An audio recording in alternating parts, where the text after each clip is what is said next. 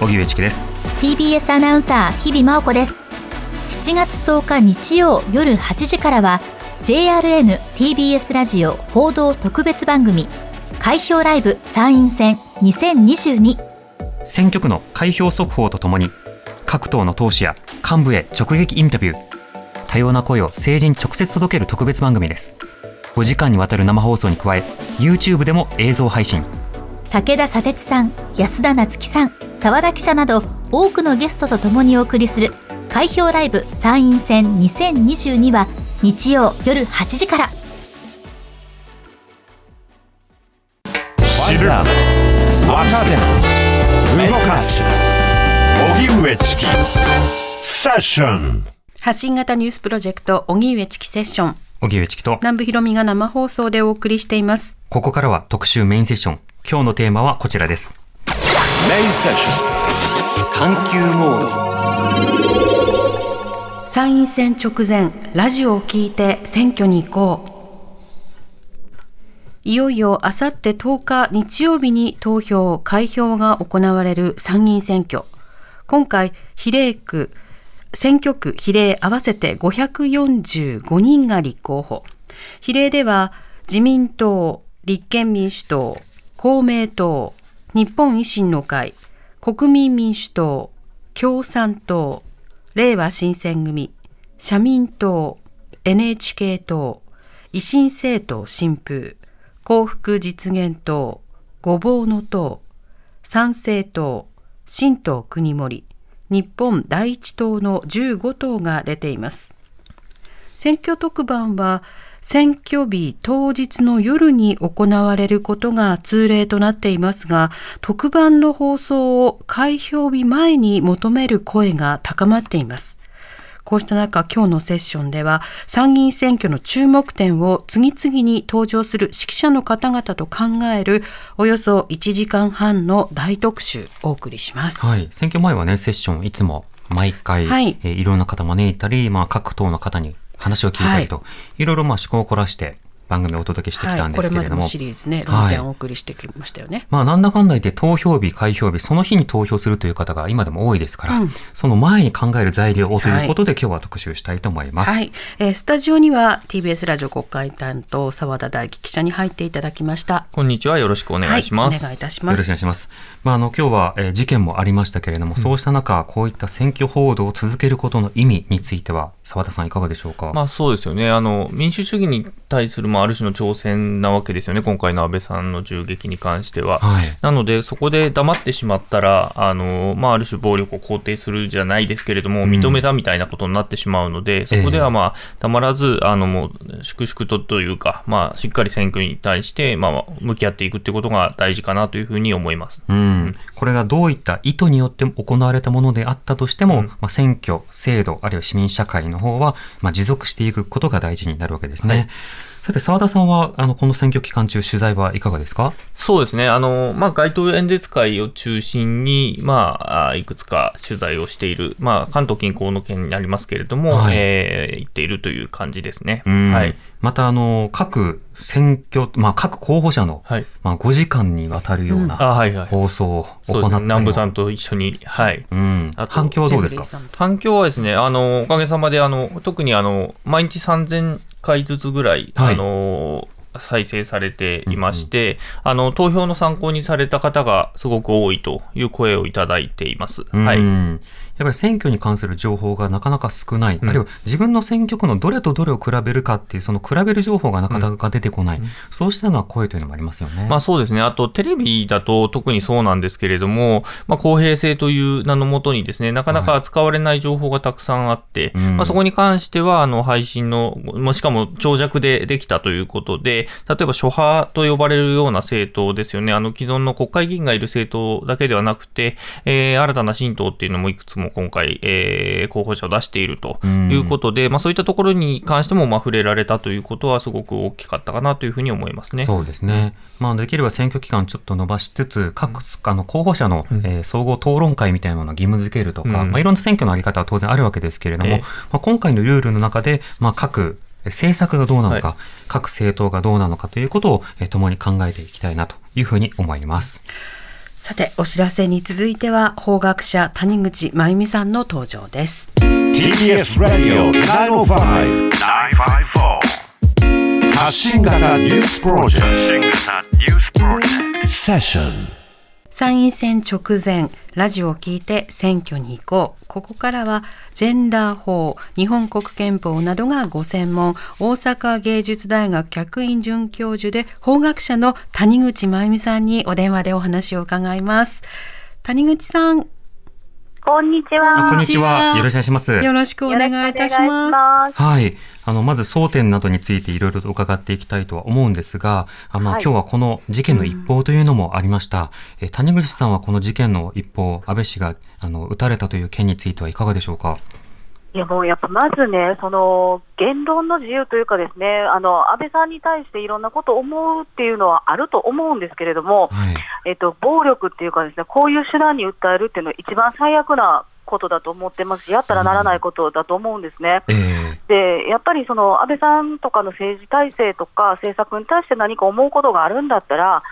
戦い方は違うやろうっていうふうに思ったんで、うん。私は、まあまあ、あの安倍さんのご回遊をですね、まあ、本当にお祈りするっていうのと、はい。民主主義っていうものに対して、あのこういうもの絶対許してはならないっていうのを改めて思いましたう。ん。まあ、暴力の連鎖というのを止めなくてはいけませんし、まあ、今回動機というのは定かではありませんが、あの、類似のね、あの、様々な候補者に対する暴力というのは、他の候補者にもあの、相次いでいたりするので、そうですよ、はい本当に。だからやっぱりその、ね、あのある候補者の方のところに生卵が投げられてるとか、うん。そういうこう一つ一つの小さそうに見えることっていうのを、ええ。なんか見落としていくっていうかですね、そうあのええ。こんなことぐらいと思ってたら、結局こういうことにこう行き着くんじゃないかっていうのを改めて思ったので、うん。やっぱりそういう暴力行為というかですね、テロ行為のようなことっていうのは、つどつどちゃんと指摘していかなあかんなっていうのを改めて本当思いました。そうですね。まあ、今回の選挙期間中だけでも、まあ、例えば窓ガラスを割られるとか、殴りかかられるであるとか、ある落書きをされるであるとか、まあ、いろんな問題がありますが、これらすべて、まあ、自由と公正な選挙の制度というものに反する、そこは強調しなくてはいけないと思います。まあ、本当です。もう一言だけ加えると、こうした暴力が行われた出来事に対して、これまた暴力的な仕方で侮蔑をするとか、あの、様々なヘイトスピーチをするということ自体も、これまた自由と公正に反する行為なので、そうしたことに対する注意喚起も必要ですよね。間違いないですね。だって、で結局ね、その例えばその人がどういう動機であったか、まだ全くわからない中で、はい。属性とか、そういうものに基づいて、だからあいつはこうやみたいな決めつけをして、そその属性にある人たちに対する暴力を振るったりとか、ヘイトをしたりとかっていうことをやるっていうのが、もう一番本当、次やったらならないことうですよね。ん、そうですね。はい、だからやっぱり冷静に、こういう時こそ、なんかこう、なんていうんですかね、こうエモーショナルにっていうか、なんか感情的にすごいなりがちな時に、冷静に話をしなきゃいけないし、冷静に分析しなきゃいけないことっていうのはたくさんあるんじゃないかなと思いますね。うんそれではということで、今回の選挙、えー論点、そう、えー争点、まあ、いろいろ考えるべき点話し合っていきましょう。えー谷口さん、今回の参院選の中で注目をしている点いかがでしょうか？そうですね、今回、やっぱりなんかこう、お演説とか聞いてても、はい。ジェンダーとか、その女性の権利とか人権関連で気になることがすごく多くてですね。はい。で、やっぱりそのこれ以上、そのなんていうんですかね、偏見に基づいて政治をされるのは嫌だなっていうのをすごく感じています。うん。偏見。例えばどういった、あの、法案、あるいはどういった、まあ、政治の振る舞いが気になりますか？例えばですね、今回、あの同性愛のカップルの方に対してとか、LGBTQ の方に対してとかっていうのの、まあ、無理解というかですね、理解のなさとかっていうのが、やっぱりその応援演説とか、そのスピーチの中で結構やっぱ露呈してきているような気はしているんですね。うん。で私自身は、あと、やっぱり選択的夫婦別姓というものについて、認めないっていうことをこう示されると、はい。ななんで認めたらあかんのんっていうのがむしろ立つんですよ。うんうん何がダメなんていう。で、その何がダメなんていう理由が、どうやらその思想信条はあったにしても、合理的なこう理由かとか、はい。その今、やってほしい、しんどいからやめてほしいって言ってる人たちに対して届く言葉で話してるかっていうと、どうもそんなこともないなっていう気がしているところが結構あるので、うん。なのでやっぱり、あの候補者の話すことっていうのも、ちゃんと聞かなきゃいけないな、特に自分のところの地元から出てる人たちが何を話しているかっていうのを、すごいちゃんとチェックしなきゃいけないなっていうのを改めて感じているところです。うん。また、あの、女性候補を立てる割合というものを各政党で、まあ、増やす方向には動きました。この点いかがでしょうか？増やす方向には動いたんですけどね、でもはい増えてないところもありますし、うん、政党に。あのそう、本当にあの人口比で言うたら、ですねあの、まあ、すごいざっくり言うと、女の人半分いてる社会の中で、女性がね、その国会議員で今1割た、1割満たないっていう衆参合わせて、そういう状況があるっていうこと自体がすごいアンバランスやと私は思ってるんですよ。うん。だから候補者せめて半分になっとかないと、当選する人、それより少ないかもしれないんで、だから候補者がまだね、2割とかっていう政党を見ると、候補者男女均等法ってできましたよねみたいな気持ちにはすごいなりますよね。そうですね。また今回、えー各政党、政策集などには憲法についての考え方、記しているところも多くあります。これについてはいかがでしょうか？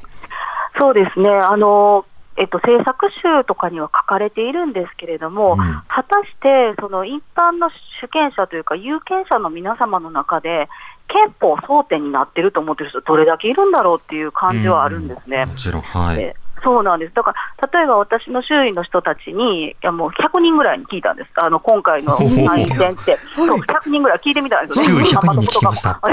どう思うとかって聞いたときに、憲法争点って言われてるけど、憲法って争点やと思うって言ったら、ごめん、全然分からへんみたいな返事がすごく多かったんですよ。うんなんかね、多分1人か2人、ああ、そう、憲法らしいねみたいなレベルであったので、はい。となると、なんかこう、世の中っていうか、メディアとか、その政治家の人たちが、憲法改憲がとかって言ってるけど、ほんまにそんなん思って投票する人いてんのかなっていうのが、率直な感想なんです。うんうん。まあ、実際あのいろんな調査などではねやっぱり暮らしや経済を気にされる方も多く、まあ、安全保障を気にされるという方もいますけれども、まあ、それらに対してどう対応するのか。ただ争点だったということに事後的になると信任を得ましたっていう方に各政党が利用することにもなりうるので、そこの距離感はありますよね。そう、だから、でもね、何でも信任したわけちゃうでっていうところをどうやって示していいんかなっていうのも思いますよね。うん。別に、この人がその暮らしを守りたいとか、子育てが争点ですって言った人通して、いや、会見もあの信任されましたよって、いや、してへん、してへんみたいなことになりかねないので、こういうのって本当に難しいな、なんか、その人一人、候補者の人一人を見たときに、この人どういう立ち位置かっていうのを選ぶ中で、うん。争点が憲法で考える有権者が少ないかもしれへん中で言うと、このやっぱり選挙の後の会見議論にもし入っていけば、そこはやっぱりいろんな意味で、えっと、それは話が違うんじゃないかとか、それはそこまで話してないだろうみたいなことも言っていかなきゃいけないんだろうなっていうのを、なんかすごく感じますねなる。ほど。あの、選挙はね、ゴールや出口ではなくて入り口なので、そこで通はいった議員や政党などが、その後どういった仕事をしていくのか。で、あれやるって言ったのにやってないじゃないかとか、いや、それはそれまでやってくれって言ってないんだよなとか、そうした声をその後も上げていく、まあそうしたような入り口の側面ありますよね。あると思います。んなので、私、いつも言ってるんですけど、実はあらゆるところで、ええあの成績表っていうか、通信簿をつけなきゃいけないと思ってるんですね。うん。であの今、例えば現職の人が立候補してる地域の人って、その人が6年前にどんなことを言ってたか、ではいその人に何を託したかっていうのをちょっと思い出してもらいたくて、うん。で実際、どれだけ達成したか、口だけちゃうかったよとか、この人自分た、自分が思ったことで動いてくれたとかっていうのの成績表がないから、うん。もうなんていうんですかね、やったかやってへんか分からへんままに、また今度、名前連呼されて、その人選ぶみたいなことっていうのを、もう一番やったらあかんことちゃうかなっていう気がしましたね。なるほど。なので、その後追いかけるということを、まあ、選挙のたびに行っていく。まあ、そうしたようなことと、まあ、その情報提供がね、メディアによって行われることも重要だと思います。谷口さん、ありがとうございました。ありがとうございましたあ。りがとうございました。大阪芸術芸術大学客員准教授で法学者の谷口真由美さんにお話を伺いました。まあ、あの、争点は何かっていう話があって、今、暮らし、経済という話がありましたけれども、では続いてはこの方に。はい。明治大学政治経済学部教授で経済学者の飯田康之さんとお電話がつながっています。はい。飯田さん、こんにちは。こんにちは。よろしくお願いします。お願いします。よろしくお願いします飯田さん。さて、飯田さん、まずはこの経済政策なんですけれども、今回の選挙、飯田さんはどこに注目されてますか？はい、えー当初はですね、やはり経済に関しても安全保障、いわゆる経済安全保障等が大きな争点になるというふうに事前には言われていたんですが、はい。えーやはりここ一月二月の物価の変化によってですね、うん。かなり、まあ、より身近なエネルギーの価格であったり、電力であったり、そういった生活であったり、ビジネスの側面が急速に注目を集めたところだと思いますね。はい。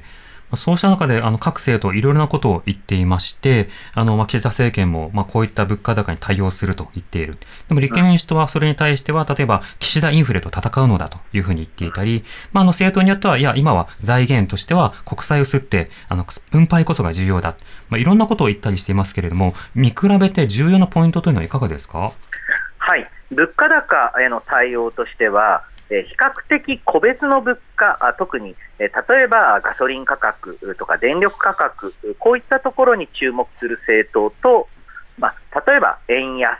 とか金融政策に注目する政党が分かれている印象ですね。はい。で、えーまあ、自民党を、公明党、つまり現在の与党はですね、すでに行っている、うまあ、ガソリン元売りへの補助金といった政策を、おまあ、粛々と進めていくんだという方針になりますし、えええー維新やあ国民民主は、えーガソリン価格についてのおトリガー条項の問題であったり、うん。またはあ軽減税率の深掘りであったり、はいといった形でえ物価を下げていこうおという形になります。うん。でえー一方、またあ立憲民主党では、やはりこの、おまあ、金融緩和が円安を招き、円安があインフレの原因であるうというストーリーで、えーまあ、あいわゆるう安倍政権以来続く金融緩和を批判する姿勢ですね。はい。ええまあ各でえーこれはいはい、各政党いろんな立場があって、えー同時にその金融政策への距離感、えーそれから物価対応への距離感、まあ、さらに加えると消費税を減税するのかどうかという距離感、まあ、このあたりで各政党いろいろメッセージを出していますね。消費税の点も踏まえると飯田さんいかがですか？はい、えー今回ほどですね消費税そのものが争点になった選挙は、あいわゆる、えー消費税引き上げそのものを除くとかなり珍しくてですうね、ん。えー当然、えーまあ、現政権自体は現行の消費税率をお動かす気はない状態ですが、はい。一番、まあ、強く、うまあ、消費税について攻撃を続けているのは令和あですね。うん。令和はもう消費税そのものを廃止する、というのが、えー中心の主張です。減税ではなくてゼロですからね。ゼロですね。うん。で、えー立憲民主、国民民主は5%。はい。で、えー維新はあ比較的個別に、いまあ、物価の状況とか値上がり状況を見て、えーまあ、軽減税率を深掘りしていく、はいという形になります。うんうん。で、えー実際ですね、えー今回のお現在の状態を見ていますと、エネルギー価格うであったり、まあ、要はガソリン価格うと電力価格以外は、それほど日本の国内の物価って上がっていないんですうね。ん。で、えーこういった状況で、すべての物価を引き下げるというタイプを重視するのか、はいそ。れとも個別価格を重視するのかというのは、えーまあ、多く政権のあ各政党の意見が分かれているところだと思います。なるほど。まあこうしたタイミングですと、例えば個別価格にはケアをしつつ、一方で、あの、様々な、えー減税措置をすることによって購買力を上げ、まあ、最終的にはその賃金を上げていく。まあ、こうした政策がとても重要にはなってくると思うんですが、その点はどうでしょう？主張はされてたりするんでしょうか？そうですね、えー最低賃金については、各政党、まあ与党も含めて、えー引き上げ、えーというふうに公約に掲げているうんわけなんですけれども、はい。その一方で、えー各政党を別に見ますと、自民党は、あまあ、かつて、えーまあ、岸田内閣できた時以来の公的雇用の拡大、はい。またはあのお公的な部門、おつまりは例えば私立、うあ一律ですね、一律とか区立のお施設の職員の給料を上げるとか、はい。ああとは企業に対しては、賃上げをした企業に法人税の減税を行うという形になっています。うんで、えー、ただですね、この実質賃金の低下というの状況を見ていますと、はい、アメリカ、イギリスの方が日本よりさらに実質賃金の低下幅が大きいんですね。これはあのアメリカ、イギリスは賃金自体、賃金の金額も5、6%上がってるんですけれども、はい、7、8%物価が上がってるので、うんうん、結果として3%弱、実質的な賃金が下がっている状態です。あ相対的に、うん、一方で日本は物賃金上がってないんですけれども、大体1.3%上昇で 2%台半ば物価上昇なので、はい、実質的な賃金は1%少々の低下にとどまっている。うんで、えー、この状態を、まあ、賃上げにつなげていくためには、はい、やはり景気そのものを押し上げていくような、うんうん、中でもどうやって、えーまあ、特にね、コロナの中で、えー、大きく傷んでしまった観光業であったり、はい、または運送、運輸関係であったりというところに、どういうふうにダイレクトに財政を出動していけるのか、こういった具体策が必要になってくると思います。なるほど。ターゲットとして暮らしを上げる。でもその手段としてマクロ経済をどうするのか。まあ、そのプランを現実的に描いているところをぜひ見てほしいところではあります。また、あの、飯田さん、そのタイミング的にですね、その安倍元首相が撃たれるという事件がありました。はい、あの、安倍政権の中でいろんな経済政策も含めて行われていたんですが、はい、今回の事件について、そのものについては飯田さん、どうお感じになりましたか？はい、非常にショッキングな事件で、私自身もですね、えー、まあ、第一報を受けた時から、まあ、あの非常に悲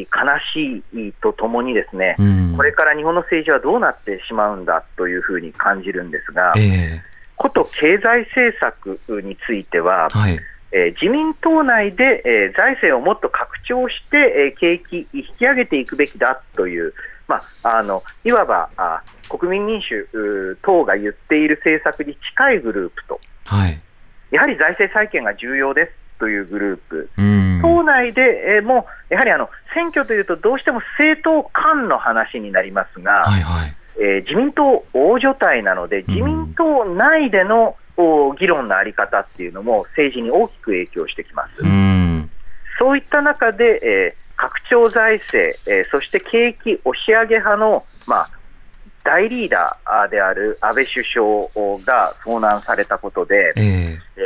これは必ずや自民党内の議論に影響が出てくると思いますし、自民党内の議論に影響が出るということは、結局、政党間の議論にも影響が出る、えー、私自身は現在は財政の拡張が必要な局面だと考え。ていますので、えー、これによって、えーまあ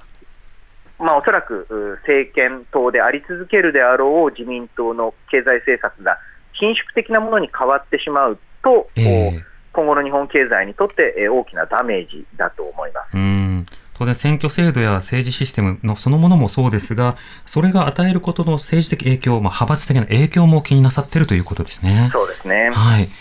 わかりました。飯田さん、ありがとうございました。ありがとうございました。ありがとうございました。明治大学政治経済学部教授で経済学者の飯田康之さんにお話を伺いました。まあ、今、の派閥であるとか様々なところにも影響が出てくるんじゃないかという飯田さんの指摘については澤田さんいかがですか？そうですね。あの、飯田さんおっしゃってたように、安倍さんは、まあ、リフレ派というかですね、はい、あの、経済バンバンやってましていこうっていう側だったんですよね。で、一方、その今、岸田総理、えー、などは、あどちらかというと緊縮財政で財政を再建したいという方の流れでした。うん、で、そこが結構党内でぶつかり合っていて、まあ、安倍さんがかなり声を大きくして、いや、アベノミクスを否定するのかというような話で、まあ、政府サイドに迫ったなんていう報道も出るぐらい、えー、えー、強い、えー、存在感を示していた部分ですので、経済政策どうしていくかっていうところに関しては、うん、今までとは少し変わってくる可能性っていうのが、まあ、安倍さん、今まだあの入院中で治療中なので、ちょっと今後どうなるかわからないですけれども、変わる可能性っていうっていうのも、えー、考えられるというふうに思いますね。あと安倍さんのもとに集まっていたいわゆる保守系の議員たちのまとまりというのが今後どうなるかによっては、各個別の政策、人権政策の中でどうなるかわからない、まあ、そうした不確定な状況というものもある。しかしながらまずは今、あのこうしたような暴挙というものを許さないような状況の中で、まあ、選挙について丁寧に考えていくこと必要かなと思います。この後は引き続き参院選直前特集をお送りします。TBS Radio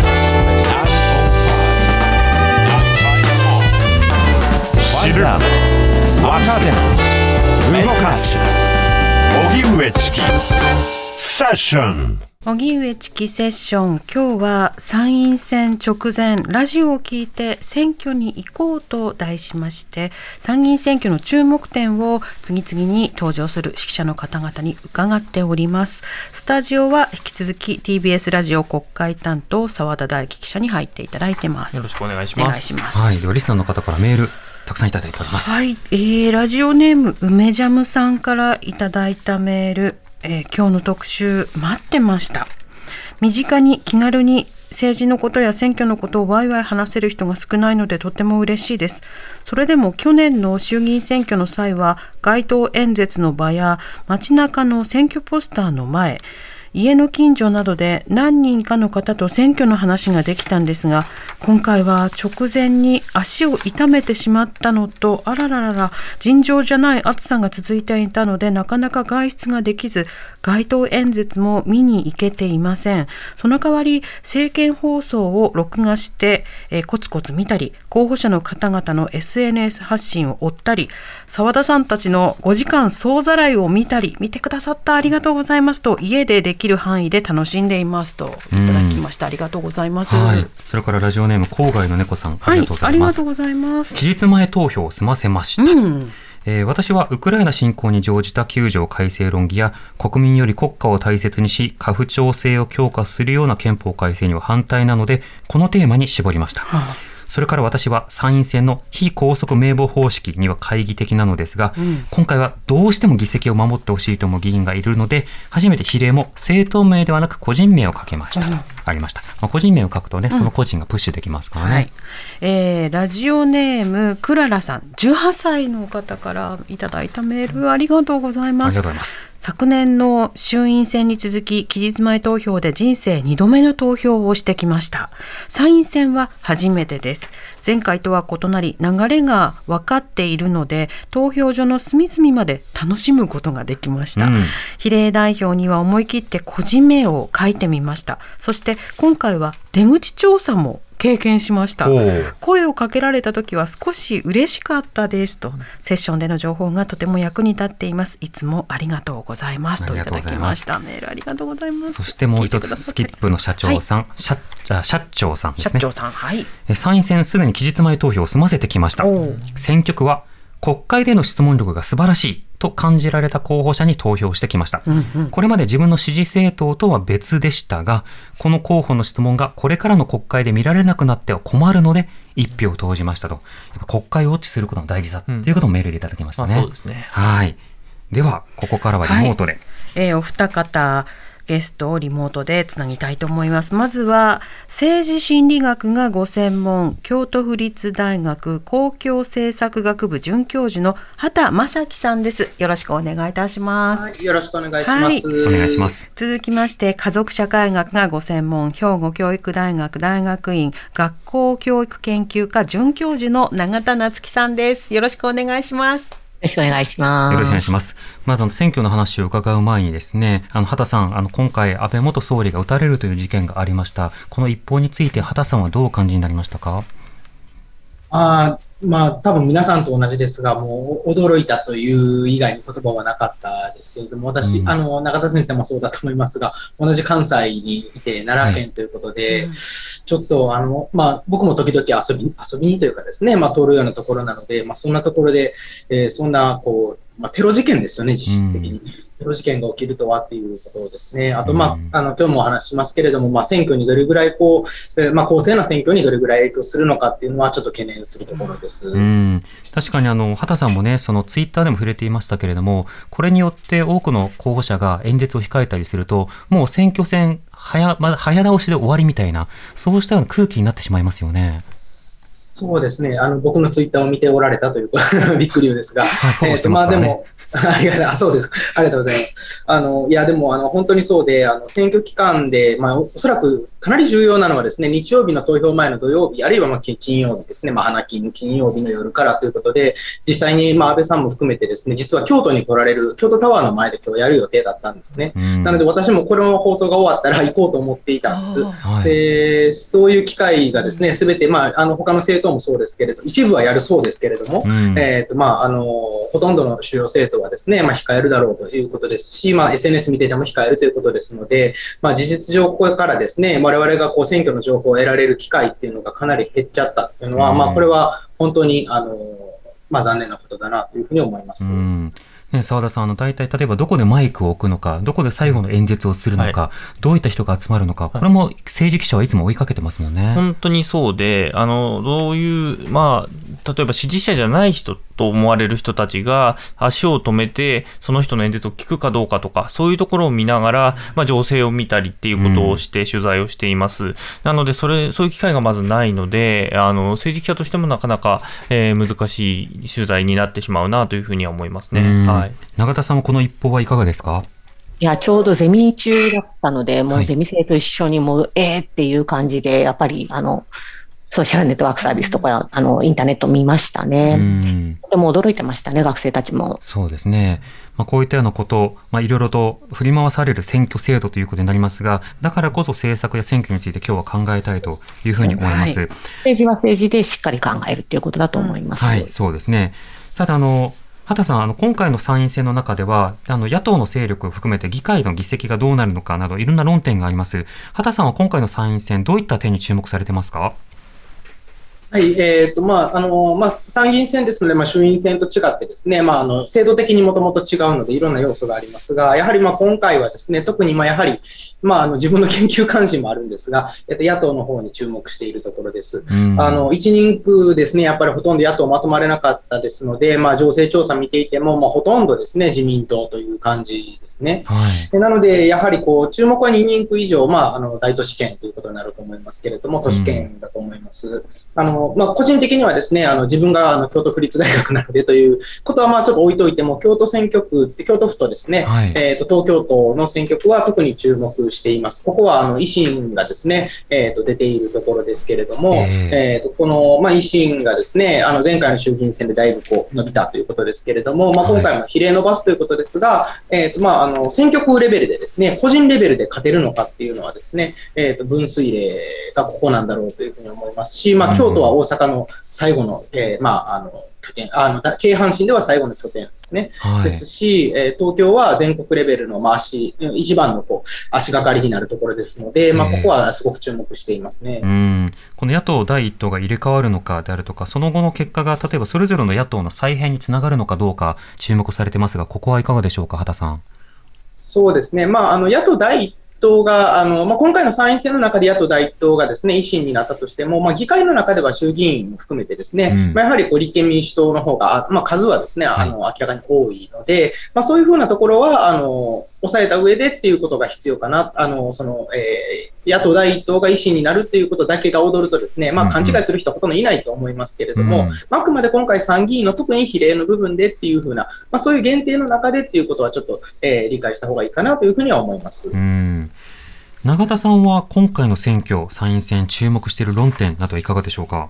論点の方ですね、あの、はい、私もやっぱり関西なので、あの維新気になるなっていうのはまああります、うん、けれども、やっぱり論点としては、やはり子育て支援と、あとは夫婦別姓っていうところかなと思いますね。はい。子育て支援の方からまず伺いますが、これは特にどういった政策やどういった言い回しなどを気にされてますか？はい。えーと、まずやはり子育て支援に関しては、まあ、経済的支援がまあ大切だっていうことはまあ言うまでもなくて、まあ、このことについてはまあ各党の公約にも出てきているなとは思います。うん、えなんですけれども、あの子ども家庭庁の話ですね、えー、であの。同じぐらい必要なのが個別支援だということが言われておりまして、でまあ、この部分の、まあ、担っていくというのが期待されているのが子ども家庭庁ということになるんですけれども、うん、まあ、これ、実際に個別支援を行うのは自治体レベルの話にになっていくんですけれども、はい、その予算をつけるのが、えー、まあ国会、あの今回のようなまあ選挙があの公約として上がってくるっていう部分になるわけなんですよね。うん。うん、なんですけれども、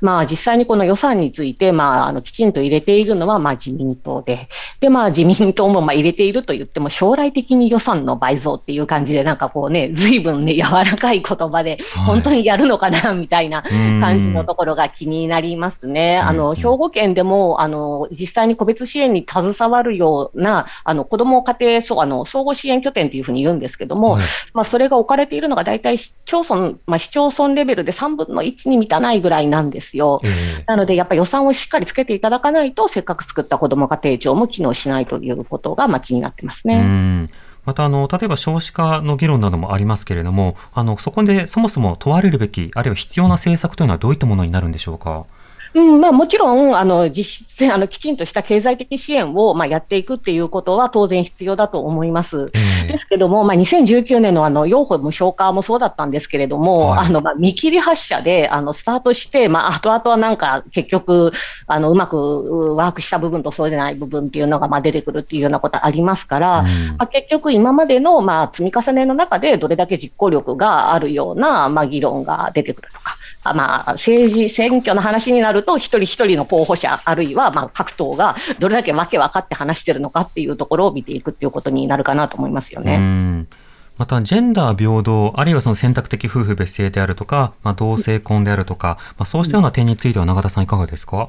いやまあ自民党以外のすべての政党が選択的夫婦別姓上げてるんですけれども、えー、で朝日新聞の共同調査とか見ていると、まあ、自民党だけがですね、さっき自民党はあの、えーと、子育て支援に関しての、えーと、個別支援に関しての予算について公約で上げてるって言いましたけれども、うん、ジェンダー平等に関してはまあ非常に、まあえー、低くてですね、賛成派っていうのが、はい、まあ、そのあたりを、まあ、きちんと評価していかないといけないなと思っています。あの先日話題になった男女共同参画白書令和4年版のやつ見てみても、はい、あの名字、名前が変わるのがいや、面倒だからっていうことで、まあ、結婚に対してネガティブだっていう回答をしている女性が25.6%いましたよね。でこういったまあ社会の変化っていうのを、まあ、きっちり追いかけていけてるのかどうかっていうところ、えー、それぞれの話しぶりっていうところで、うんうん、あの見ていくべきかなと思いますよね。なるほど当然ながら少子化の背景には未婚というのがあって、未婚の背景にはさま様々な経済的要因もあるが、様々な煩雑さとかハードルがあって、じゃあそれらを解消する政治が必要なんだが、じゃあやってきたのかっていうことが問われるわけですか？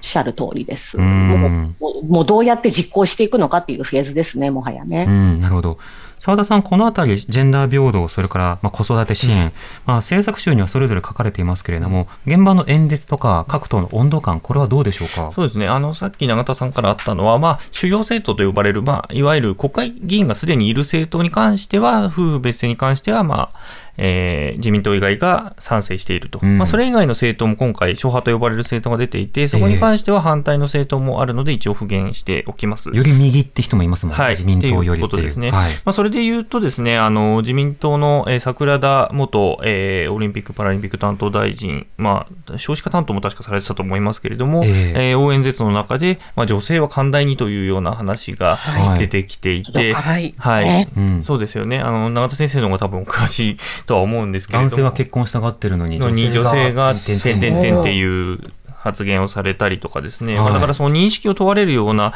うん、発言というのは今回かなり多いですよね。うん、うん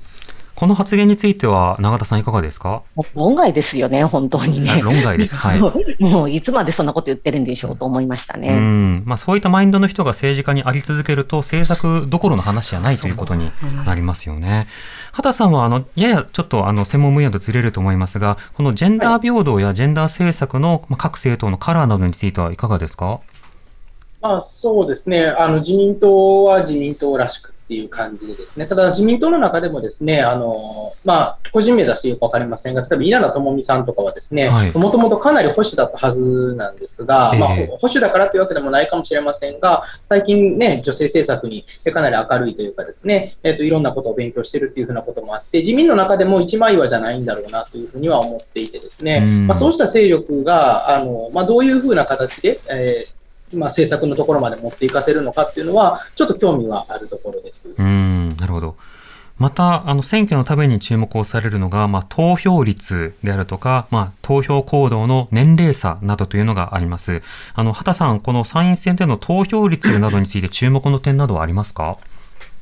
そうですね、まあ、まあ、あの、まあ、私、占い師じゃないので、予測はできないですけれども。どうなりますか、まあ、何パーセントか当ててくださいとは聞いてないので大丈夫です。そうですね、あの、ピタッと当てれませんけれども、おそらくまあ、まあ、今回、安倍さんのことがあってですね、いろいろもしかしたら事情が変わるかもしれないですけれども、うんはい、まあ、おそらくそんなに、まあ、上昇するっていうことは考えられないのかなというふうに思っています。えー、ただ、まあ、あの、参議院選ってですね、まあ、普通はちょっと投票率低くなる、まあ、一般的にですね、衆院選に比べて低くなる傾向があるんですけど、まあ、あの個人的にはですね、参議院ってあの、まあ、良識の府と一応言われているところで、まあ、だからこそ6年間ですね、選挙なしにあの議員さんはですね、じっくり考えるということが大事なわけですね。で裏返すと、まあ、僕たちにとってみればですね、6年間をですね、まあ、衆議院だったら4年、最大4年ですからね、大体2年、3年で、えー、まあ、ある程度こう判断できるわけですが、参議院で6年間も、はい、あのお預けするわけですので、うんまあ、ある意味では衆議院よりもじっくり考えないと、我々が良識にならないと、はいはい、良識の方が生まれないということなので、うん、まあ、その部分はですね、まあ、投票率の低さもそうですし、まあ、投票行動の、まあ、質というと言い方が悪いんですが、まあ、投票選択するときもですね、やっぱりこう、まあ、衆議院ももちろん大事なんですが、えーまあ、より、えーとまあ、あのじっくり考えてほしいな、考えるべきだろうなというふうに思っています。うん。なるほど。また、あの、選挙の話で言うと、まあ、参議院選挙の前の衆議院選挙では、あの、野党一本化とか野党協力という話があったが、今回の参議院選挙だとそのあたりがまとまってないという話がありました。畑さんはあの研究の中で、あの、野党が一本化したい共闘するということは、まあ、全体としてプラスに働くよということも実証されていましたけれども、一方で今回の参院選の動き、なかなかまとまらなさというのはどう見てますか？まあ、まあ、おそらくですね、やっぱり立憲民主党がまあ主軸となって動くところですから、はい、まあ、立憲民主党の態度という、まあ、泉さんの体制がですね、どういうふうに動くかということなんだと思いますが、やはりこう、前回の衆院選以降ですね、えっ、ー、と、今はちょっと、えっ、ー、と、まあ、苦戦というか接戦している福山枝野体制から変わってですね、まあ、政策提案型とかいろいろ言っておられますけれども、まあ、あの、そうした中でですね、うん、難しいところですけれども、うん、政策があ、ごめんなさい、あの泉さんの体制の時からは、野党共闘をちょっとまあ、毛嫌いするというかですね、共産党と距離取るみたいなことをやってるので、うん、ただまあ、そのせいか、そのせいでですね、まあ、一人区でだいぶこう押されているっていうところもあるので、やはりまあ個人的にはですね、やはりその話はですね、あのまあ、選挙協力でいろいろあるとは思うんですけれども、ただ、まあ、あの目的は与党と戦うということですから、オポジションパーティーは、ね、反対する政党なわけですから、反対するっていうことを戦略的にやるっていうのも、まあ、それも重要な観点で、それがちょっと今回は抜け落ちているので、まあ、それは有権者にとっても不幸だと思いますので、うん、そう思いますね。そうですね。まあ、あの中には野党の言うことは聞かないっていうようなことを口走った与党の人もいるというようなことですけれども。第一ですからね。はい、そうですね。そうしたの状況だと国会の立場というものも澤田さん問われてきますよね。そうですね。あの発言はすごく許せないというかですね、うん、まあ、国会という場自体をすごく否定してるんですね。つまり、野党と与党のまあ議員が話し合って、その中でまあいい点案があれば、まあ、政府は取り込んでですね、それを実現させていく。つまり、まあ、野党の議員の後ろにはまた、えー、自分たちには入れなかった国民が存在しているわけで、そこを無視するっていうことは、民主主義自体を否定しているし、ご自身が国会議員であることも否定している発言だなと思っていて、あれは非常に憤りを持って、まあ、取材する側としては思いますね。そうですね。野党の言うこともし本当に聞かないのであれば、その自公の会合だけで全てが決まるということにもなってしまうということになりますね。今日のリスナーの方からどこに入れたらいいのか悩んでますという方もたくさんいただいてるんですけど、中田さんは投票するときにはどういったポイントで、あるいはどういった仕方で投票先をいつも決断されてますか？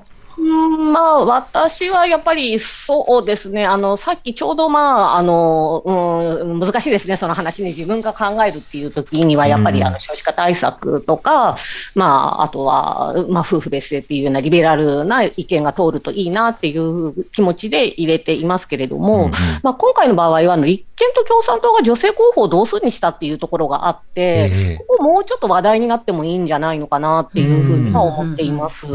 で自民党は3割ぐらいしかいないって、しかもね、数合わせなんじゃないのっていうような話もあってですね、はい、あの、とりあえず同数用意できないのって恥ずかしいよねっていうような雰囲気っていうのはもうちょっと作っていってもいいのかなということは思いましたね。まあ、あの、実際、ジェンダーについて着目をしようという SNS の動きもあって、例えば比例の、えー、つまり2枚目の、あの、投票先は、女性の候補者の名前を書きましょうというような、そうしたようなことが広がっていたりと、こういった論点についてより注目がじわじわ広がっている点はあるとは思います。一方で、畑さん、畑さんもおそらく、投票ってどうやって選ぶんですかって聞かれること多いと思うんですけど、それについてはいかがですか、はい、あのー、まあもちろんですね、投票のなんていうか選択の形っていうのは、それこそ千差万別なんだと思うんですけれども、うん、まあ、ただ選びにくいという意見があるっていうのも、まあ、僕自身大学で授業していても政治学で、えー、学生からもよく聞かれるところなんですけれども、はい、まあ、あの、いろんな考え方があると思いますが、やっぱりこう一つはですね、あの、例えば党首討論っていうのはですね、あの、結構僕いいと思っていて、学生にも言うんですけれども、うんうん、まあ、党首討論ってですね、まあ、政策、難しい政策分からなくても、まあ、もちろんですね、政策を見て、えー、業績とかも判断してっていうのが望ましいですけれども、はい、まあ、それも難しいとか時間がないっていう方はですね、党首討論をちょっとですね、えー、見ていただくといいんじゃないかなと思っていて、党首討論って本当になんかこう、その人となりがすごい出るんですよね。はいはい、あの泉さんは泉さん、岸田さんは岸田さんみたいな、そういう人間性みたいなものがすごく出ていて、で、まあ、かつですね、あの、結構面白いのが、自信のある政策の時ってすごい前のめりに話すんです。はいはい、で自信がない時って実はなんかこう、ちょっともごもごしていたりとか、はい、俺に当てんなよみたいな顔しながらですね、あの、してたりして、検討に検討を重ねて検討しますぐらいで終わったりとか。えそうそうそう、そうなんですよね。うん、あの、あの非常に重要なことをおっしゃりますって言って終わるとかですね、はい、あのそういうふうなところで、意外とですね、こう、まあ、あの、一般のに、ね、会話の中でもピンとくるところがあると思うんですね。あ、この人ここあれなんやなと思うところがあったりしてですね、それって結構すごい参考になるなと僕はいつも思っていますので、まあ、ちょっと時期的にも投資討論がっていうのはあると思うんですが、まあ、なんかこう、えー、YouTube だとかなんだとかで、まあ、もし見れるのであればですね、あの、時間がない方、本当30分とか1時間ぐらいでやってますんで、うん、あの、で、通勤、通学の帰り道に YouTube ちょっと見るぐらいでもですね、はいはい、めちゃくちゃ参考になると思うので、おすすめですね。はい。セッションでも投資討論の特番、特番というか特集もしましたので、あねあの、ぜひ、ポッドキャストとか、いろいろなもので聞いていただきたいと思います。うん、まあ、個人的には選挙期間もうちょっと長くて、なおかつ代表の党首討論は必ず3回それぞれやるとか、うん、各地域でもそういったディベート大会を作るとか、あってほしいなと思いますけど、まあ、そうした不満は今後の選挙制度改革の議論の中でも聞きましょう。畑さん、永田さん、ありがとうございました。あ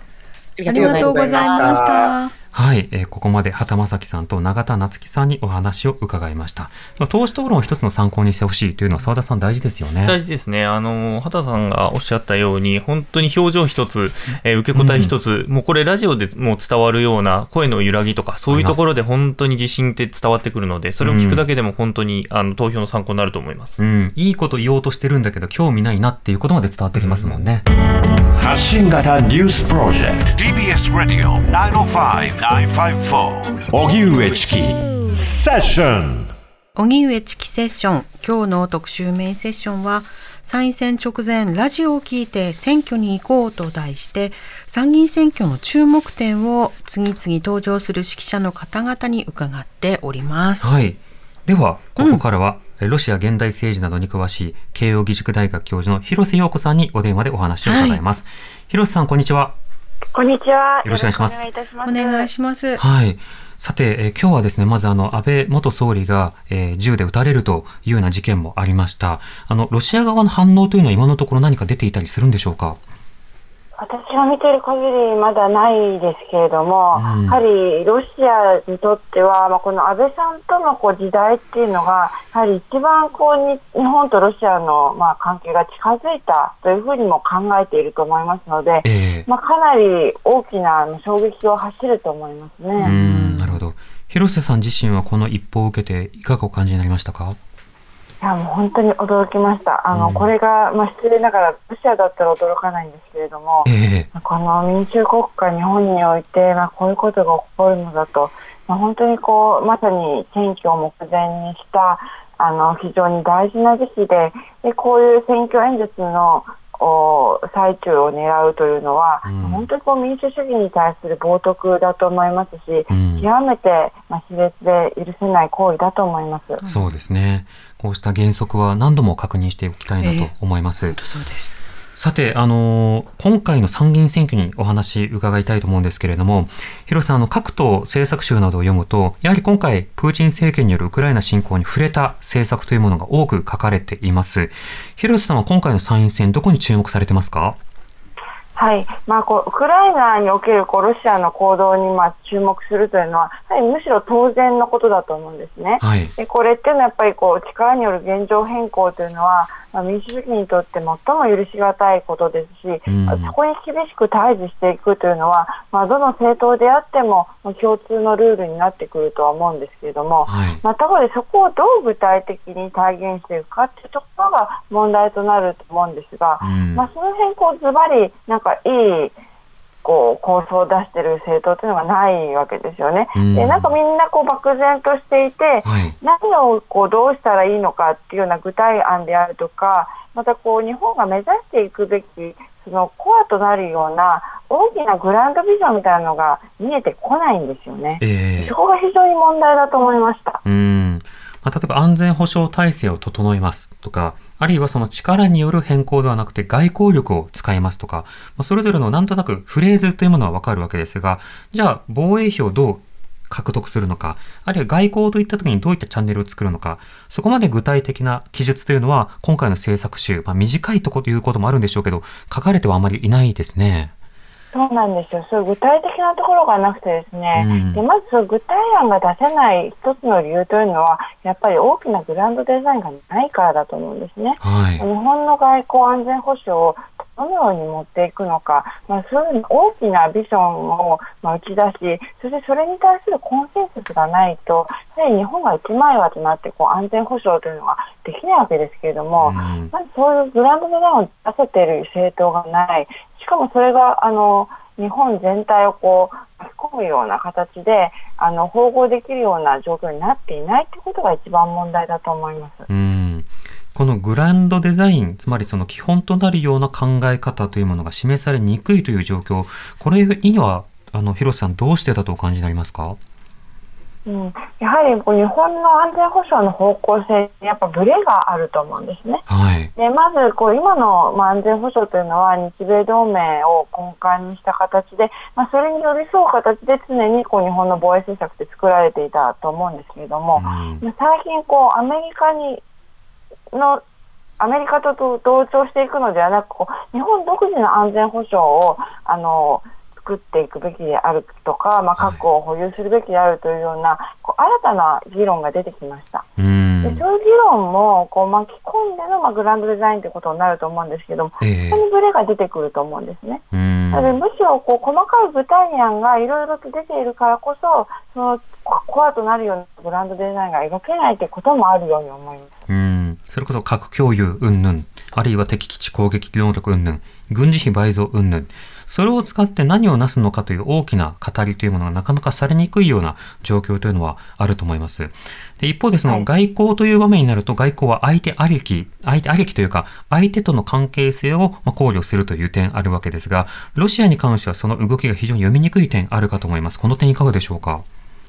そうですねで今の状況というのはもう完全にもう外交関係がもう切れてしまっていると言っていい状況だと思います。はい、もちろん、まあ、日本としても、まあ、このウクライナにおけるこう蛮行を許せないというのがありますがむしろ今回についてはロシア側からいろんな通路を切ってきている面があります。えー、例えば北方領土のあのさまざまなビザなしビザなし交流などをなくしていくであるとか、あとこうサハリン1、2などでのあの、まあ、国有化などですね、はい、でそうやってこうどんどんこう日本の関係をこう向こうから切っていくということによって、こう今までこう日本がこう積み上げてきたもの、まあ、特にも近年ですとこう安倍元総理が積み上げたものとても大きかったと思うんですけれども、えー、まあ、そういうのがもうことごとくあの、まあ、潰されているという中で、まあ、外交の将来というのが極めて見えなくなっていると思います。うん。ちなみに改めてロシアの方の選挙の仕組みというのはどうなんですか？はい、まあ、ロシアの選挙の仕組みというのはですね、あのまあ、基本的にはあの小選小選挙区比例代表並立制になってますので、えー、まあ、小選挙区制と比例代表制をこう並立して行うということになってくるんですけれども、うん、まあ、ロシアの選挙制度よりもこうむしろ政治文化、選挙文化っていう方が、はい、まあ重要なのかなと気が増しまして、はい、やはり、まあ、近年のロシアの政治っていうのは、まあ、与党統一ロシアのまあ圧勝という形にすべて収まってきてるわけなんですよね。でそもそもその野党が、まあ、立候補できないような仕組みがありまして、はい、なかなか立候補できないと、うんうん、でそれこそこう有力な野党の党首などがこう攻撃されてしまったりっていうこともありますし、まあ、命を狙われたりとか。はい、実際こう、ネムツォフっていう方はですねあのプーチンの一番の政敵と言われてたわけなんですけれども、まあ、銃殺されましたね。うん。えー、そういうこともありますし、まあ、そもそもこういろんなこう付帯情報などがあって、あの例えばその推薦人の数が足りないとか、本当は推薦人十分な数を集めていても、はい、これが要求を満たしてないだの、なんだの言ってですね、立候補させないというようなこともあったりですとか、選挙活動が公平に行えないであるとか、まあ、そもそも公平な選挙というのが行われないという状況がありますし、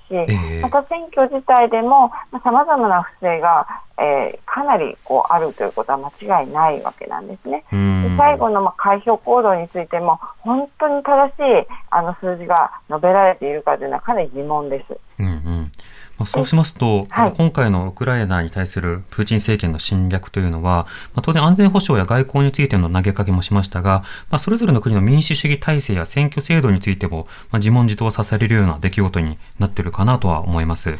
で、はい、あの公約集、政策集などを見ると、例えば、え今回ウクライナ難民の方多く受け入れていますが、それをウクライナの方だけじゃなくて幅広くより広げましょうであるとか、あのしっかりと人権をけあの重視したような、まあ、そうした法整備をしましょうというような格好で、まあ、ウクライナに対する戦争が日本の内政のいろんな影響にも出てくるという点もありそうです。この点いかがでしょうか？はい、これも大きな問題だと思います。まあ、特に難民ということでは、日本はこれまで受け入れが非常にこうネガティブだということで、はい、まあ、かなり国際的にも批判を浴びていたわけですけれども、まあ、今回、非常にこう動きがまあ速やかに、えー、そして柔軟に、まあ、ウクライナ難民をこう受け入れるということができているわけです。はい、このような実績を今後、他の難民にもこうできるのかどうか、まあ、そしてそれをきちんとこう法制化できるのかっていうのは、まあ、今後の新しい課題の一つになってくると思います。うんまあ、この点は例えば立憲や共産、社民などの野党は、あの、より包摂的な、より受け入れるような法案、うん、そして入管行政など適正化するような法案を出してますし、でも政策集見ると、例えば公明党とかも、今回ウクライナ難民の方を受け入れてますと、これを他の方々にも広めましょうみたいなことが書いてあったりするわけですね。はい、なので、そうしたような政策ポイントをぜひ読み比べてほしいなと思います。広瀬さん自身は今回政策集とか各政党の振る舞いで気になる点や注目をしている点はいかがですか？そうですね。まあ、やはりまあさっきも言ったようにこうやっぱりグランドデザインがないなと、具体的なことがないなというところがまあ一番大きいところでして、うんうん、そうなってきますとやはりまあこう選挙が終わると、やっぱりちょっと喉元すぎればみたいな感じでですね、はい、選挙で訴えてたこともまたこう忘れられて、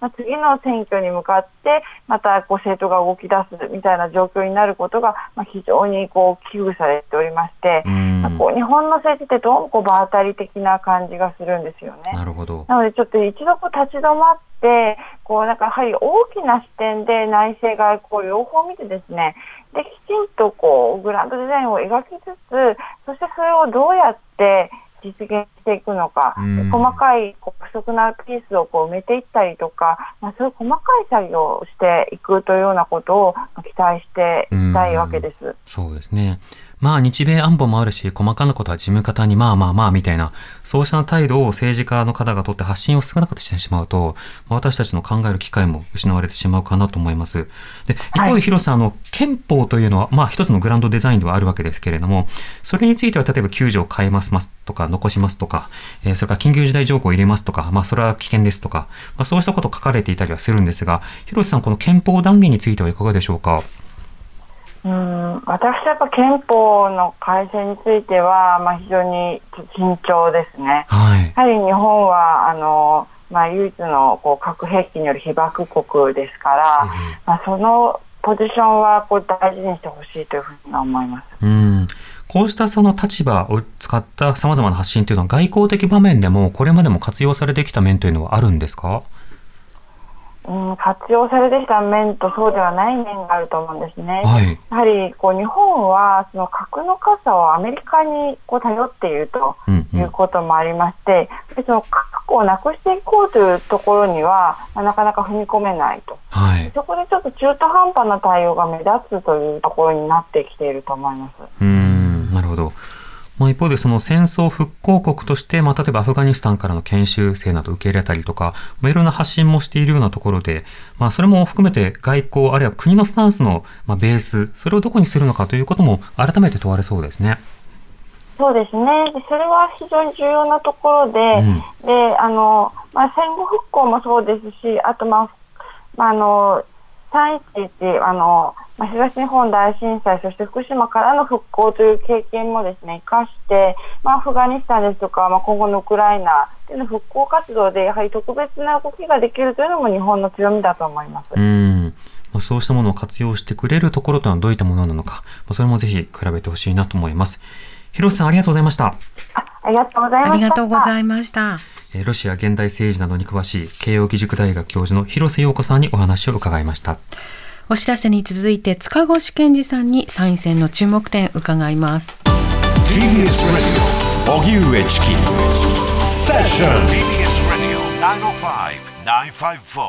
荻上チキセッション参院選直前。ラジオを聞いて選挙に行こう。続きましてえー、情報社会学がご専門学習院大学非常勤講師の塚越健二さんです。塚越さんよろしくお願いいたします。はいよろしくお願いいたします、はい、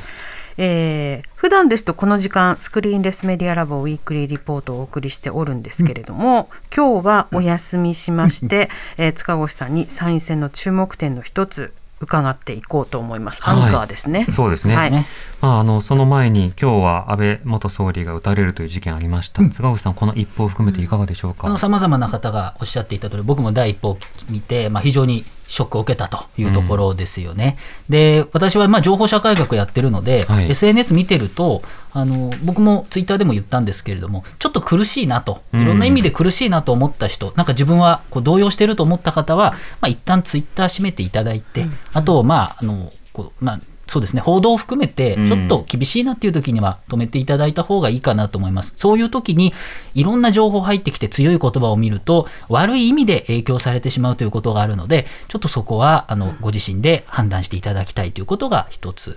で、もう一つはですね、まあ、これから、まあ、こういったあの事件が起きると、まあ、サイバー領域、いろんな議論あるかなと予想されます。例えば、はい、今回、組織的なものなのか、個人的なものなのか分かりませんけれども、あの一つ考えられるのは、例えば、もっと通信を傍受しようとか、こういったものを未然に防ぐためにも、積極的に安全保障の意味で、その国外じゃなくて国内の人たちの情報を取得していこうということですね。これ監視カメラ設置しまくろうとかね。いわゆるそうなんです。いわゆるテロ事件というものが起きると、うん、よくあるのはその自由か安全保障か。はいっていうことで、安全保障が強くなるんですよね。うん、なので、例えば共謀罪とか、まあ、そういったことも、まあ、何年前に議論ありましたが、こういったものもっと強くなる場合、であるいは、まあ、あの犯行が、あのーあるので、その顔認識システムとかですよね、こういったものを例えば選挙演説の時にはいろいろ置いておこうとか、はい、でもうドローンを飛ばしていろいろ見ていこうっていうこともあったりする。そうすると、安全保障としては重要かもしれないですけれども、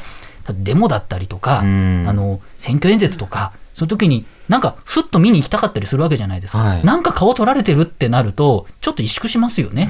だからそれでさらにその民主主義というか選挙のシステムが萎縮してしまうっていうのは残念なので例えばこれは情報あの法学者の先生たちが結構おっしゃってましたけれども、はい、顔認識システムで顔見るっていうのは、もう欧米なんかでは結構かなりあの反対運動があって、そのシステム撤回されたりしてきているので、例えば、その振る舞いっていうんですけれども、なんか大衆の中、いろんな人が動いてる中、動きがちょっと不穏な動きをしてるっていうことを調べるシステムってあるんですね。うんうん、例えばそういうものであると、その最小限の、あの、プライバシー干渉で、ある程度ものが見えてくるとかってあるので、全く技術を使わないわけにはいかないので、そのどうすれば、その自由っていうか、セキュリティっていうことと個人の、まあ、自由とかっていうものをこうバランス取れるかっていうことを考えるように、ちょっとこう右か左かっていうかなんていうかなすごく幅があの触れてしまって局に触れて議論が熱くなってしまう可能性があるのでその辺は冷静に議論するってことも大事かなと思いますね。その辺日本下手ですよあの、ね、ルール作りということなんですけどあの例えば日本だとその監視カメラについて、どの程度の期間で削除し誰が保有して国家が報道した場合にはそれをどうするのかという法律はまだないんです。うん、でそうしたようなルールがない中でなし崩し的に利用されているような状況がある。だからそういったセキュリティについて話すのであればどういうふうにすれば安全かだけじゃなくてどういうふうにすれば悪利用されないないか、悪用されないか、うん、まあ、両方必要かなと思いますね。そうですね。まあ、あと加えると、もうすでに SNS でヘイトスピーチとか、新規不明のフェイクニュースとかが、まあ、拡散されています。うん、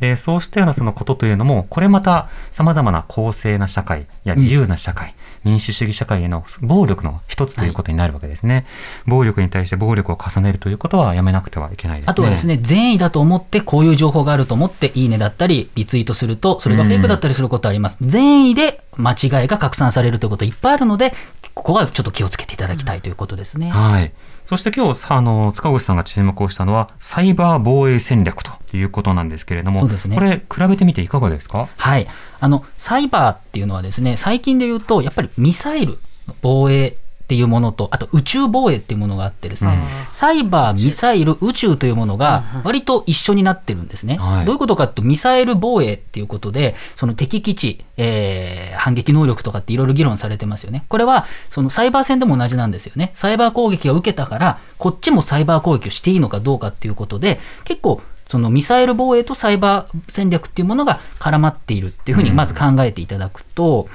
まずはですね、積極的に自衛のために打撃、あるいは反撃、あるいは敵基地攻撃能力、表現いろいろあるんですけれども、はい、積極的なのは自民党だったりとか、維新、え国民民主、NHK 党っていうところですね。はい、で公明党はあの防衛能力の強化には反対しつつも、まあ、核共有には反対だったりとか、うん、全体的に見ると、まあ、やや慎重路線っていう感じですよね。はい、で、えー、立憲民主党もですね、防衛能力の強化に反対ではないんですけれども、その増額を前提としないで質的に向上を図りましょうとか、どちらかというと慎重な態度という感じ。うんで、えー、共産党などはですね、特に敵基地攻撃能力保有は許さないよってことを明確にしているし、うん、まあ、令和社民もですね、まあ、やっぱり必要のない防衛費の増額には反対ということで、まあ、やっぱりその防衛費を増額するかしないかっていうことに関わっていってですね、まあ、かなりこう2つこう大きく言うと割れているのかなというところですね、まあ、ユニークなの共産党とかはね増額ありきの議論には賛成しないが、うん、例えばそこで働いている自衛官とか、まあ、ある種の労働者のような人の立場の給料とか所得の処遇の改善は必要だって言ってたりして、はい、まあ、その議論の仕方も特徴がありますよね。そうですね。いろいろあったりしますね。うん、はい。さて、また、サイバー戦略ということですけれども、このサイバー攻撃そのものについてはどうなんですか？そうですね。あのやっぱりその今回の争点で言うと、先ほど言ったような反撃能力とか敵地攻撃能力に対して、どこまでやっていいのかっていうことを、これはあのやる、やらないっていろいろ言ってるね、各党言ってるんですけれども、うん、細かく見ていくと、じゃあどこまでやっていいのかやっちゃいけないのかみたいなところに関しては、まだまだちょっと進んでない部分があるんですね。はい、でここはまあ今後も争点になっていくだろうっていうこともあるんですけれども、うん、サイバー戦略全体でいうと、例えば日本は2020年3月、今年の3月に自衛隊サイバー防衛隊というものが発足されてます。うんうん、これ自衛隊のこう指揮系統のネットワーク守るためのものなんですけれども、こう電力などの重要インフラの防御は想定されていないということなんですね。はい、これもあの反撃も憲法の観点から許されてないということで、人数も540人ということで、これまでと比べると多いんですけれども、はい、海外だと数千、数万、場合によってはサイバー関連だけで10万人を超える。まあ、兵がいるっていう国もあったりするんですね。まあ、ちょっと数え方にもよってグラデーションあるんですけれども、日本がここまで少ない。って、全体で言うとサイバーもうちょっと関わってる人はいますけれども、全体的に少ないし、防衛省の資料によると、22年度のサイバー関連経費って342億円ということで、はい、その、なんていうんでしょうかね、防衛費全体を増額するしないも議論もあるんですけれども、仮に増額するにしても、何十億っていうミサイルを買うっていうことと、そのサイバー防衛費にどのくらいかけるっていうことは、まあ、人件費とかね。そうですよね。うん、この辺が、なんか、あんまり国民に対して知らされていないという部分があるので、うん、ここはもう少し、その賛成、反対別にして、細かく見ていくっていうことは必要なんじゃないのかなというふうには思ってますね。はいここで選挙特番準備が終わった澤田さんが戻ってきました。安倍さんの意見があって、ちょっと別な会議がイレギュラーで入ってしまって、はい、はい、すみません。澤田さん、あのこの防衛とかサイバーとか安全保障、うん、あの各党のまあ演説の中で結構盛り込まれるもんですか？まあそうですね。安全保障はすごく今回多いですよね。まあもちろんウクライナの件があってから、うん、あの与野党問わず安全保障が入らないむしろ、えー、政党がほぼないっていうぐらいな状況ですね。うんうん、で、政策については、まあ、先ほど、チキさんおっしゃった、うん、あの、塚越さんとチキさんおっしゃったように、まあ、各党のグラデーションがそれぞれあるということですね。なるほど。まあ、もともと選挙前からね、例えばウクライナに寄付をみたいなことを政党としてなんかやっていたようなところもあったりとか、うん、そうした活動を駅前でやってた方が、今回出馬するんだっていう方とか、結構そうしたものとつながっていたりもしますよね。そうですね。はい。まあ、それからあの通信っていう話もね、ちょっと KDDI の話もあったりしまして、まあ、サイバーセキュリティって話もそうだけど、日常インフラをどうするのか、特にこれまで言われてたのは、災害時の通信インフラとかもちゃんと強靭化しましょうみたいな話もあったりしまして、はい、意外と論点多いですよね、そうなんですよね。あの、サイバー犯罪から守ろうっていうことも結構皆さん言っていて、そのサイバー防衛っていうこともあるんですよね。そうすると、いわゆるその防衛っていうのは、何に対しての防衛かって、国外のいわゆる安全保障だけではなくて、はい、その国内のまあ、その災害だったり、こう犯罪だったりっていうことからの防衛ということにもなったりしますし、うん、そのあたりはですね、あの、まあでもね、やっぱりなんとなくふわっとしてるなっていうのが印象なんですよ。でこれからその敵地基あの基地攻撃能力っていうのはかなり踏み込んだ表現なので、うんうん、その議論しづらいんだろうと思うんですけれども考えていくんであれば賛成にせよ反対にせよ何がどこまでっていうことを、まあ、そういうフェーズにもあの来ているんだろうなというのは、まあ、各党のいろいろ見ていてもあの思うところがあるなとそういうふうに思ってますね。さて今日の話を踏まえて、はい、あさって特番投票した上で参加してください。はい。JRN TBS ラジオ報道特別番組開票ライブ参院選2022多様な声を政治に直接届ける選挙特番は10日日曜夜8時から司会はチキさん、日比真央子アナウンサー、そして私は蓮見紀之アナ、澤田記者と速報チームの担当になります。はい。はい、というわけで塚越さん、澤田さんありがとうございました。ありがとうございました。ありがとうございました。TBS Radio 荻上チキ